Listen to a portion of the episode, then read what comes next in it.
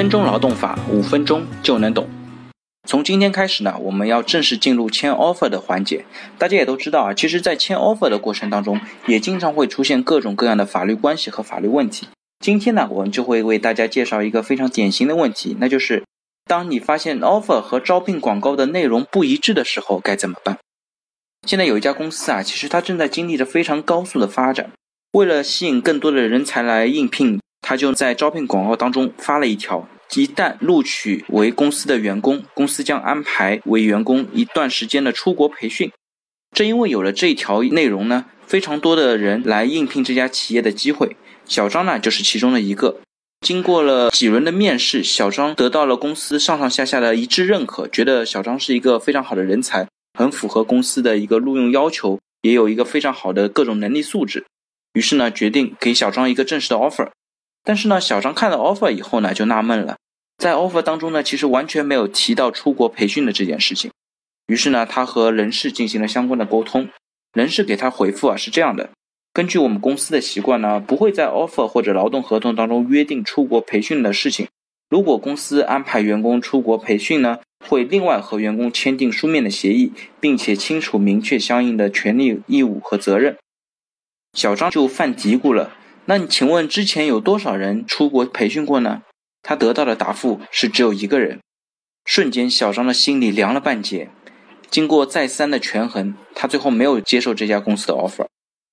那回到我们的问题，那就是当招聘广告和 offer 的内容发生冲突的时候，法律上有没有相应的规定？应该以什么为准？其实啊，从法律角度来讲，如果两者发生冲突，原则上呢是应该是以 offer 的记载为准。在 offer 阶段，其实还没有正式进入劳动关系，也不受劳动法的调整。这个过程呢，它的法律关系呢是受民法的调整，具体一点是受合同法的调整。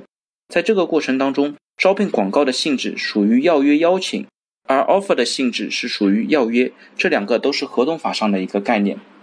那具体来说，要约和要约邀请又有什么具体的区别呢？这边为大家简单介绍一下。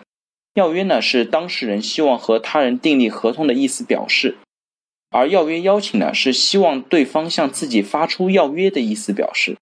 大家一听可能会觉得更加晕了。那我给大家两个具体的例子，方便大家来理解这两个概念吧。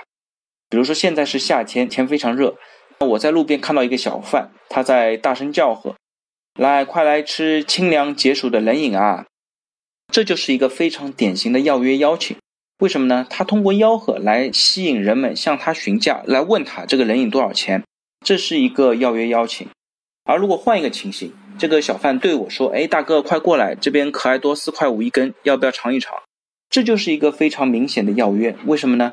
因为他的对象很明确，是对我说的，他的标的是很明确的，数量很明确，价格也很明确。我只要做一个是或者否的意思表示，就能够完成整个合同，并且完成相应的交付。那回到我们的招聘广告来讲，其实从招聘广告来讲，它很难严格满足要约的各种要求。但是呢，这并不代表企业可以在招聘广告当中随便的天花乱坠或者做一些夸张的宣传。企业呢，总的来说对于招聘广告还是应该以相当谨慎的态度来对待。除了我们在之前的节目当中提到，如果你过于夸张的或者一些过分的宣传会造成相应的歧视。或者虚假宣传的可能。同时呢，如果你的招聘广告内容是非常明确的，已经符合了或者部分符合了要约的条件，给应聘人员对招聘广告产生了合理的信赖，也有可能被认定为具有法律的约束力。另外呢，诚实守信原则也是订立劳动合同的基本原则。如果善意的应聘者根据招聘广告投递了简历，或者长途跋涉到企业去面试，造成的损失呢，也可能企业需要承担相应的赔偿责任。进一步讲，如果你发布了过于虚假的招聘广告，也会对企业的雇主品牌啊、声誉啊造成比较不好的影响。那我们作为一个应聘者或者普通员工，该怎么保护自己的权益呢？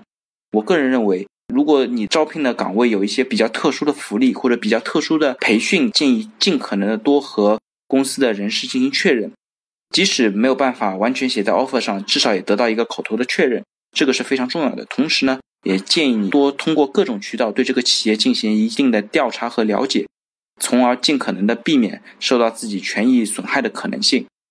好了，那最后又到了我们的思考环节，在您之前的一个招聘或者求职过程当中，有没有遇到过类似的情况？